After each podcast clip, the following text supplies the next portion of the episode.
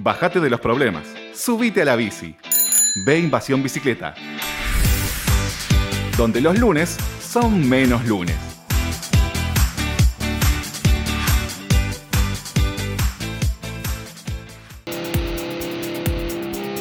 Si te gusta nuestro programa y querés seguir apoyándonos para brindarte el mejor contenido relacionado al ciclismo urbano, entra a deinvasionbicicleta.com.ar y entérate cómo podés colaborar con nosotros, por lo mismo que te saldría invitarnos una cerveza.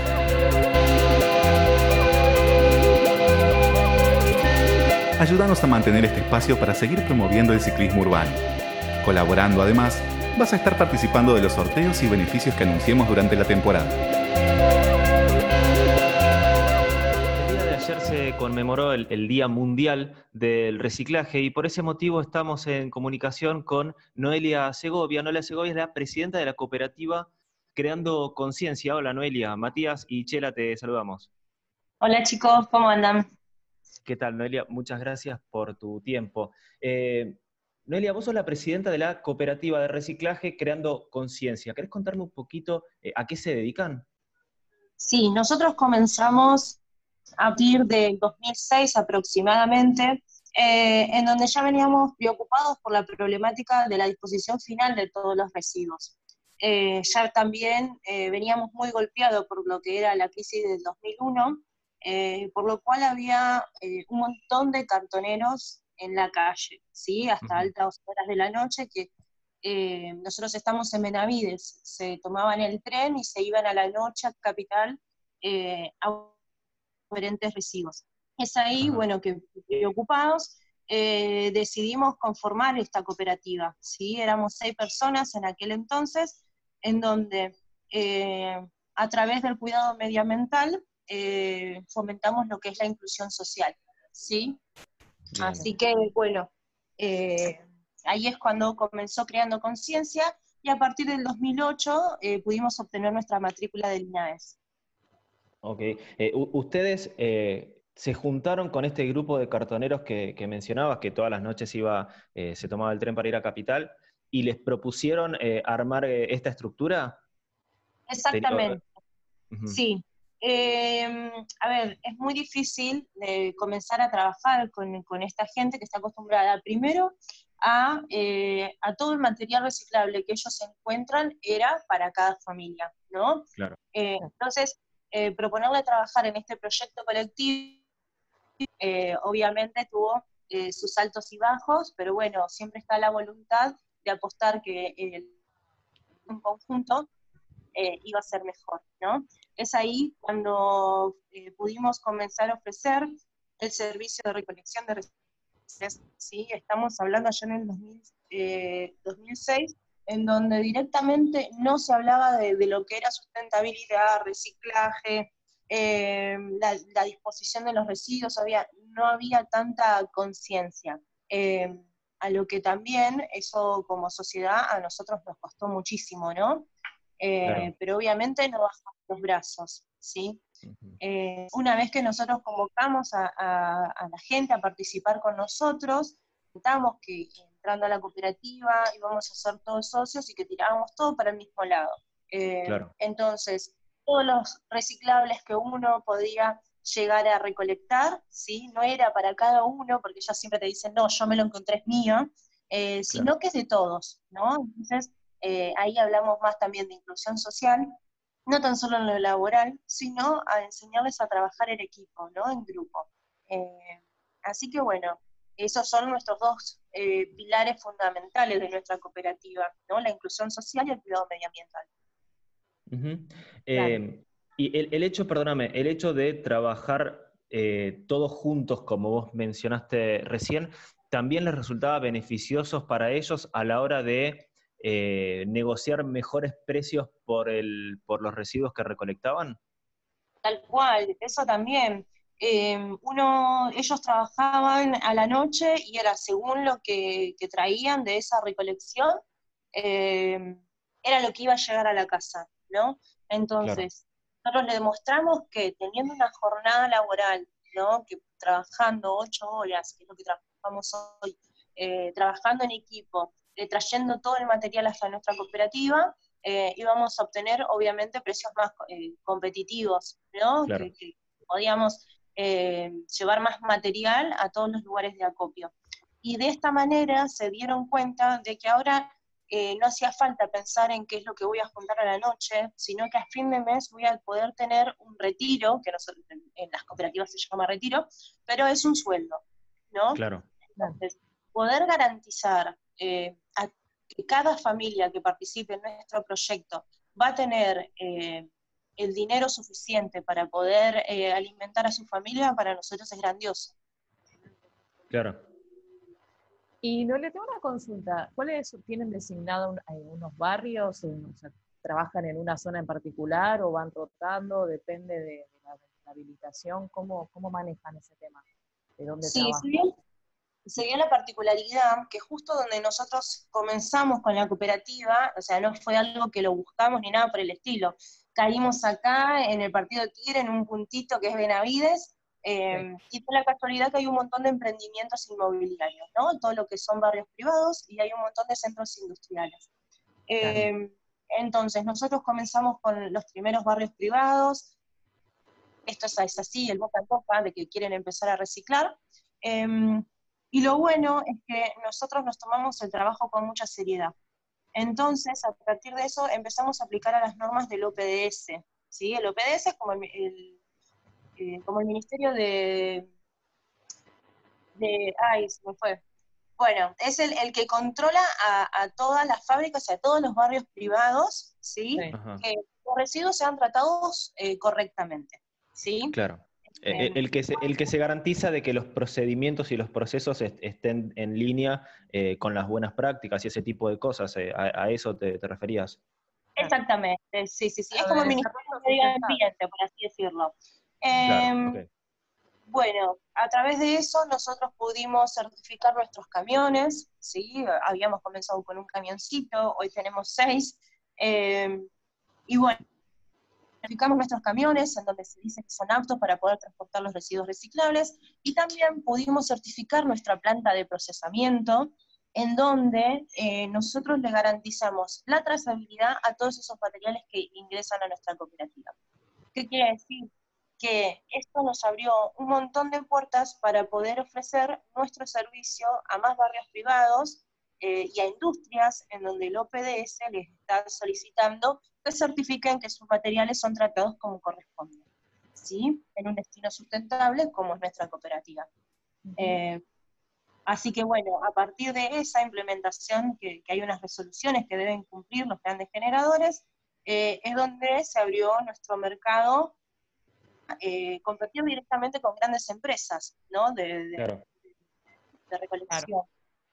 Así que bueno, eso también nos enorgullece, ¿por qué? Porque el trabajo cooperativo se convierte en no tan solo una cooperativa, sino en una empresa social altamente competitiva, ¿no? Claro. Y, que todos los individuos son tratados con responsabilidad. Claro. Y ahora, ese ingreso que nos comentás a, los barrios, ¿cómo, cómo fue eh, la primera entrada? Y la entrega y también en generar la conciencia de la entrega a los que les entreguen en realidad los residuos separados. claro, exactamente. Los barrios?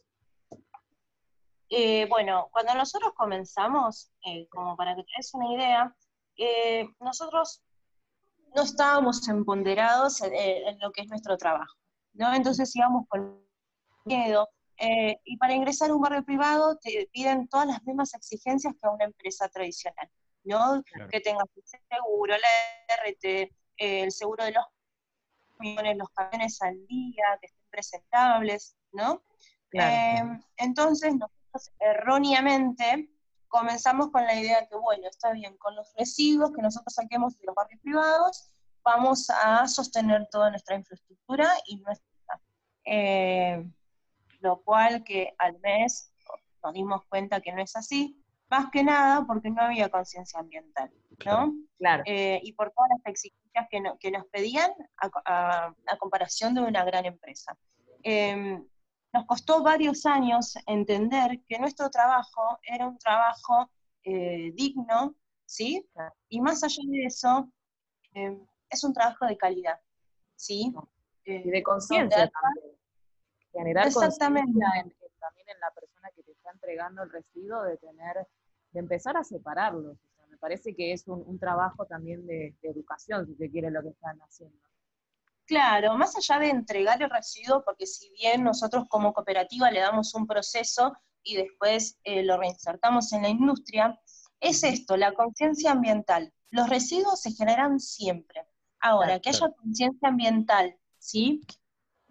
separar los residuos en reciclables y en húmedos, eh, ahí está la diferencia, ¿no? Porque muchos ven como que la recolección de reciclables es un gasto, ¿no? Pero si vos te pones a pensar, eh, cuando vos haces una recolección de reciclables, el camión de húmedos se va a llevar el 80% menos de residuos. Entonces los costos van a estar equiparados, ¿sí? Eh, o es más, muchísimo menos en, el valor de disposición final, ¿no? Eh, y bueno, eso es como nosotros nos, vamos manejando hoy en día. ¿sí? Bien. Y, te pregunto, una vez que, ustedes reciben los residuos, suponiendo que los reciben separados correctamente, eh, ¿cómo es el proceso que, llevan a cabo ustedes? Sí, eh, ¿vieron que se está hablando mucho de la economía circular? Sí. Bueno, la economía circular ¿qué hace? Es desde el comienzo de, un producto reciclado, pasa nuevamente a la industria y de la industria pasa otra vez al medio, ¿no? que sería eh, otro consumidor final. Bueno, nosotros estamos trabajando fuertemente con esto, lo que es la economía circular. ¿Por qué? Porque nosotros estamos convencidos de que el, trabajo de esta economía comienza desde eh, desde los cimientos, ¿sí? Esos cimientos eh, seríamos nosotros, los recolectores urbanos, ¿no? Y más allá de eso, también los promotores ambientales. ¿Por qué te digo esto? Porque si el trabajo de, estos eh, actores no se podría dar todos los demás eh, pasos siguientes. Te doy el ejemplo. Nosotros promovemos la separación en origen. ¿Sí? Le decimos al vecino qué es lo que tiene que reciclar, eh, algo muy importante también es que vieron que hay un montón de tachos de muchos colores que no sabes dónde tirar. Claro, y de eh, diferentes formas también. Es como que tenés esos verdes grandes que parecen huecos, pero no, los grandotes que están en, las, calles. Tal cual, y a veces dudas eh, si estás tirando bien, si estás tirando mal. Bueno, nuestra cooperativa, a ver, entendemos, porque estamos trabajando desde el principio con esto, que ya la separación en origen eh, es algo cultural, ¿no? O sea, algo que la gente tiene que comenzar a, convencer, ¿no? Vamos a reciclar. Si vos le decís, es tenés cinco tachos en tu casa, te va a mirar con una cara. Entonces, eh, lo que nosotros estamos convencidos, y es la modalidad que tenemos, es que se tiren todos los reciclables limpios y secos, ¿sí? Esto es fundamental, limpios y secos solamente en una bolsa, ¿sí? Eh, ahí en esa bolsa tirás eh, papel, libros, eh, vidrios bien envueltos, obviamente, y también tirás un envase de gaseosa, ¿sí? Bueno, si la gaseosa le quedó un poquitito adentro, ponele la tapita, no pasa nada, lo importante es que no moje los demás materiales, así no se contaminan.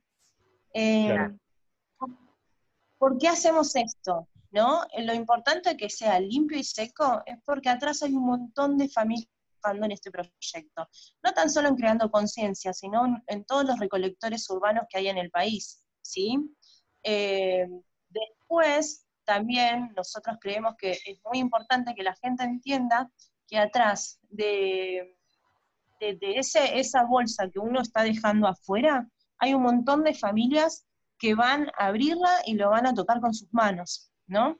A nadie le gustaría eh, abrir una bolsa y haya un tachito de, crema, ¿no?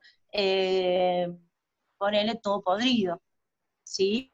O que te llegue un pañal, o que te llegue eh, papel higiénico. A nadie le gustaría. Entonces, es muy importante que esté limpio y seco.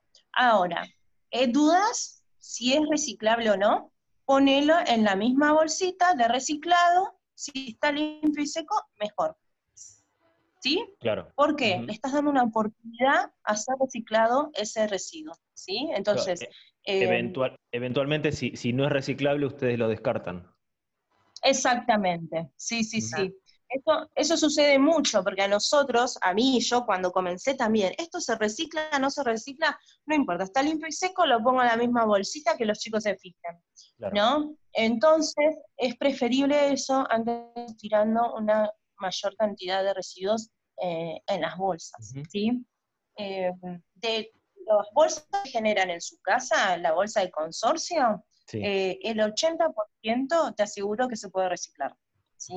Así que, imagina, sí, tendrías que sacar más bolsas de reciclado y también pasa por uno, ¿no? Ah, o no sé qué, dónde están ubicados ustedes, pero por ejemplo, si tenés una campana para ir a retirar el reciclable, no vas a salir todos los días, ¿no?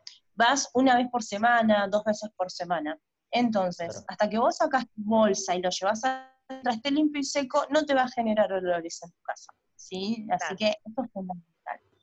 Claro, tal vez em, el miedo del usuario neanderliado de, de empezar es, uy, estoy guardando basura, pero en realidad la conciencia es empezar a generarla desde el lado del lavado, del cuidado también de, ese reciclaje o, también de, Tal cual. De la, para la persona que lo va, lo va a estar retirando.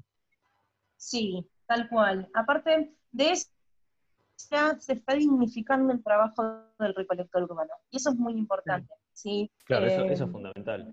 Porque, también está la, está la mirada prejuiciosa de eh, el cartonero que eh, rompe las bolsas de basura y deja todo tirado, entonces muchas veces eso también, mucha gente lo ve como un freno a la hora de decir, ¿para qué les voy a, voy a separar la basura si después total dejan todo tirado y ese tipo de, de prejuicios? todo roto. Bueno igual, eso suele suceder, ¿sí? Y no significa que no todos sean iguales, pero sí hay gente que lo hace, eh, pero bueno, lo importante ahí también es el, rol del recolector, obviamente. Sí, claro. Eh, y una vez que, reciben ustedes todas las bolsas de residuos o, los residuos que, se generan eh, en, los domicilios, ustedes se tienen que tomar el trabajo de clasificarlo según el material y, y disponerlo de distinta manera. Exactamente. Bueno, continuando con la economía circular, que, me enfoqué más a la separación en origen, luego viene la recolección ¿sí? del residuo, sea donde sea, o si no también la recepción de ese material. Nosotros eh, recibimos los diferentes residuos de las empresas, de los barrios y también de los vecinos de acá de la zona que se acercan hasta nuestra cooperativa y nos dejan todos sus reciclables. Em, luego de eso llega la separación, ¿sí? en donde se eligen cuáles son los materiales que se pueden reciclar. Eh, hay muchos que lamentablemente por la situación actual del país no se pueden reciclar, ¿sí? Eh, pero obviamente intentamos darle eh, la oportunidad que, se merece, ¿no? por ejemplo, yo te, te, doy un ejemplo de los materiales que sí se pueden reciclar, ¿no? Todo lo que es papel, cartón, diarios, revistas, los cuadernos del anillado de la facultad, del colegio, cuando los chicos terminaron, eh, la limpieza de la biblioteca, todo eso se recicla, ¿sí? Después tenés todo lo que es plásticos. En plásticos entran todas las botellas eh, de todo tipo, hasta las botellas de aceite que, utilizamos en casa. También se le pone tapita para que no no mojen los materiales, tal cual no contamine, ¿sí? Y se, se pueden reciclar. Los juguetes, varios juguetes sí también, eh, los baldes, eh, todo lo que sean bidones de limpieza, ahora que estamos mucho con el tema del COVID, todo lo que sea en base de limpieza se recicla, ¿sí? Eh, obviamente se utilizan ácido y esas cosas, también, todo con la tapita, por favor. y también lo que es nuestra cooperativa en particular está hoy en día es el telgopor de electrodomésticos. Eso es toda la gama de plásticos. Eh, justo te, iba a preguntar por el telgopor, porque el telgopor Perdóname, eh, te iba a preguntar por el telgopor, porque el telgopor siempre está como la idea de que no se puede reciclar, pero vos, vos decís que, se, puede, se puede volver a utilizar. Sí, solamente el de electrodomésticos. Ya lo que es bandita de carne, lado, lamentablemente no, porque el telgopor es poroso, em, y puede contener los azúcares y demás y contamina los demás materiales. ¿sí? Ok, bien. Y bueno, quedan por últimos materiales todo lo que es vidrio, ¿sí? frascos, eh, botellas, platos, vasos y todo lo que es lata, latita de aluminio, la, la de la gaseosa, eh, es aerosol. Eh, nuestra cooperativa también está reciclando todo lo que son eh, los envases de aerosoles insecticidas, ¿sí? También tratamiento problema, Sí, bueno, porque ellos son considerados residuos peligrosos. Claro. Entonces, nosotros le damos un tratamiento para que pueda ser considerado después como lata. Y bueno, y también todas las latas de conserva. Esos son los materiales en general que se están reciclando. E-, es un montón, si te pones a pensar, es, un montón de lo que generamos todo el tiempo. Tal cual, tal cual, todo lo que consumimos diariamente. Em, ahora, ahí, eh, enfocándome otra vez, ¿por qué decimos todo en una misma bolsa limpia? Porque, por ejemplo, los plásticos no son todos los mismos, ¿sí? Llega una botella de PET, ya tenés dos plásticos diferentes, uno en la botella de PET y el otro en la tapita. Em, y las tapitas también se separan por color. Ojo, Así que ahí ya tenés un montón de divisiones. Después tenés todos los que son bidones o artículos de limpieza. No es lo mismo un bidón eh, de color natural que te pueden dar eh, con algún producto, o el envase de lavandina, que es amarillo, o un envase blanco de, em, de algún otro artículo de limpieza. O sea, ahí ya vas viendo que son diferentes eh, colores y hay que separarlo también. Eh, o los envases de shampoo, ¿no? De crema de enjuague, eso también se recicla y también hay que separarlos por color. y, eso, perdóname, eh, ustedes ponen todo como si fuera como en una, en una cinta y van, como decís, clasificando de acuerdo a los distintos materiales y, eso después ustedes lo, empacan en distintos, en distintos lugares y tiene, tienen distintos destinatarios, o sea, hay distintas empresas que reciben el, plástico de botella, por ejemplo, el plástico de, otro envase, no, soy especialista, no, sé qué decir, el, vidrio, el cartón, ese tipo de cosas, y con eso ustedes recaudan, eh, obtienen, digamos, los fondos para mantener funcionando la, cooperativa. Exactamente, en cierta parte sí, eh, y también lo que la cooperativa eh, funciona es a través de del, cobro del servicio por la recolección, ah, ¿sí? Que eso es fundamental. Sí, con decirte que todos los materiales que se procesan en la cooperativa solamente llegan a cubrir un 5% de los gastos que tiene. Así Pero el, que, servicio, el servicio de recolección es el, principal trabajo que, ofrecen ustedes. Okay. Sí, exactamente. Ten en cuenta que actualmente somos 53 familias trabajando de esto. Comenzamos con 6 y hoy somos 53 eh, personas, ¿sí? Es más, eh, nuestro trabajo eh, cooperativo nos llevó que en este tiempo de cuarentena puedan ingresar cuatro personas más a nuestra planta, ¿sí? Así que, bueno, esas son las cosas positivas que tiene este tipo de trabajo, ¿no? Noelia, perdóname que te, interrumpa porque ya se nos, acaba el tiempo. Eh, ¿Dónde encontramos la información del trabajo que hacen ustedes y, todo esto que nos, contabas? Eh, porque también tienen una tienda online ustedes donde ofrecen productos que se generan con, estos materiales eh, de reciclaje. Tal cual. Bueno, lo que nosotros le queremos mostrar a, a los vecinos, ¿sí? Es que realmente vale la pena que uno se pare, eh, no tan solo por todo el trabajo que se está realizando, sino que se pueden realizar un montón de productos. ¿sí? Eh, en la página creandocon.com.ar tenemos todos los productos que actualmente hacemos, ¿sí? estamos trabajando con todo lo que es madera plástica, hacemos bancos, mesas, de puertas, y también a través del Telgopor estamos de útiles escolares y también de mates, ¿no? Como para eh, poder entrar todo en este circuito de lo que es la economía circular. Eh, también nos pueden encontrar en Facebook, en Cooperativa Creando Conciencia, o en Instagram, cod.creandoconciencia. Excelente. Bueno, eh, Noelia, te queremos agradecer muchísimo por todo este tiempo que nos ha dedicado. La verdad que fuiste muy didáctica y muy clara eh, respecto de este trabajo tan importante y que muchas veces no, es, no es valorado de la manera que corresponde. así que, también me parece que, perdón Mati, que te, interrumpa, también está bueno empezar a, visibilizar este, el trabajo de reciclaje de, recolección de residuos, como también para generar conciencia y que, como venimos diciendo hace un montón de tiempo, que todo esto del COVID también nos haga un poco eh, ver, eh, mirar para el otro lado, salir de nuestro propio... No quería decir culo, pero bueno. Ser un poco más solidario. Sí, porque nuestra, nuestro servicio, o sea, en lo que nosotros nos enfocalizamos, em, nos focalizamos, perdón, eh, es más esto, era un servicio esencial. Y desde el primer momento tomamos todos los recaudos necesarios y todos los protocolos que se necesitan para poder seguir trabajando. ¿sí? Y bueno, quiero agradecerles eh, por este espacio que nos han dado para, darnos a conocer y esto que es muy importante, ¿no? De lo que estuvimos hablando. Eh, ayer 17 fue el Día Mundial de Reciclaje, ¿no? Que esto nos sirve para concientizar que la correcta separación eh, no solo ayuda al cuidado del medio ambiente, sino que promociona todo lo, esto lo que es la inclusión social, ¿sí? Así que estoy muy agradecida por ello. Excelente. Muy bien. Eh, estuvimos hablando con Noelia Segovia, la presidenta de la cooperativa Creando Conciencia. Noelia, te, te agradecemos nuevamente muchísimo por tu tiempo. No, gracias a ustedes, chicos. Nos vemos. Adiós.